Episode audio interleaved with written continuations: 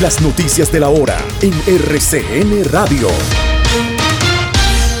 Un portavoz del Departamento de Estado de los Estados Unidos emitió un comunicado donde advierte a la administración del presidente Gustavo Petro contra la transición inmediata hacia una estrategia de erradicación voluntaria para controlar el crecimiento de los cultivos ilícitos en Colombia. Según el portavoz, sigue siendo importante contar con un programa de sustitución totalmente financiado y bien diseñado, antes de pasar a la sustitución como medio principal de control de los cultivos. De otra parte, el presidente del Congreso, Roy Barrera, se pronunció en medio de la polémica que se ha generado en torno a la compra de aviones de guerra para reemplazar unos CAFIR que ya se encuentran deteriorados aunque Barreras aclaró que no está haciéndole ninguna petición ni sugerencia al gobierno sobre la adquisición de estas aeronaves, sí dijo que se debería pensar en que hay otras prioridades sociales en este momento que no dan espera. De otra parte, el ministro del Interior, Alfonso Prada, calificó la decisión de la guerrilla del ELN de cesar las amenazas de paro armado en el departamento del Chocó como un gesto que el gobierno reconoce como un aporte a la construcción de la paz del país. Asimismo, el presidente Gustavo Petro anunció que a pesar de este anuncio, la fuerza pública continuará apoyando a la población de las zonas que resultaron afectadas por el accionar del ELN. Por su parte, los senadores que hacen parte del equipo negociador del gobierno con el ELN celebraron este anuncio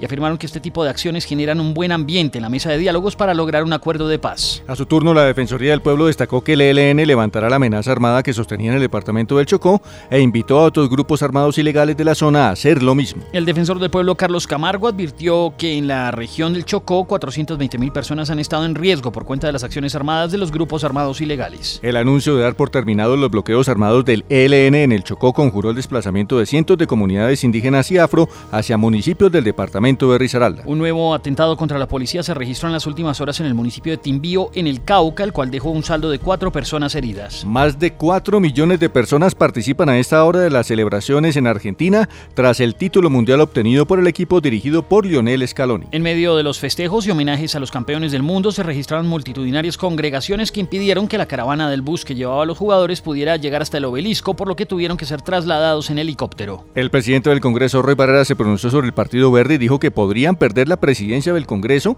en el segundo año si siguen en rebeldía. La Jurisdicción Especial para la Paz ordenó la inscripción en el registro único de víctimas de varios familiares de jóvenes asesinados en casos de ejecuciones extrajudiciales en hechos asociados al escándalo de los falsos positivos en el departamento de Norte de Santander. El ex jefe paramilitar Alas Jorge 40 se entrevistó con la Jurisdicción Especial de Paz en la cárcel de Picaleña en el Tolima. La Superintendencia de Transportes indicó que revisará de cerca el alza en el pasaje de transporte público y solicitará los soportes que justifiquen esta medida. Estados Unidos denunció la decisión del gobierno talibán de Afganistán de prohibir a las mujeres ir a la universidad y advirtió sobre la adopción de contramedidas, así como de un mayor aislamiento del resto del mundo. Autoridades investigan el hallazgo del cuerpo de una ingeniera asesinada en un cañaduzal en el municipio de Candelaria, en el Valle del Cauca. Varios concejales de Bogotá pidieron la renuncia de la directora de la UASP por posibles casos de corrupción. La plenaria de la Cámara de Representantes aprobó en cuarto debate un proyecto de acto legislativo para disminuir el hambre y la desnutrición en Colombia. El Instituto Nacional de Salud confirmó que siguen presentándose contagios de la viruela del mono al registrar 3.971 casos en Colombia.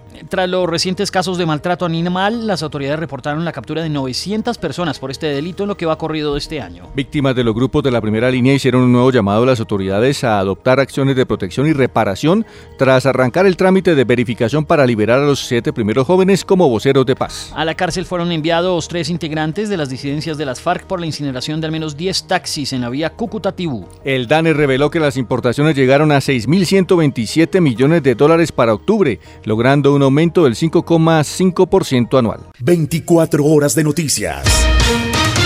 En RCN Radio.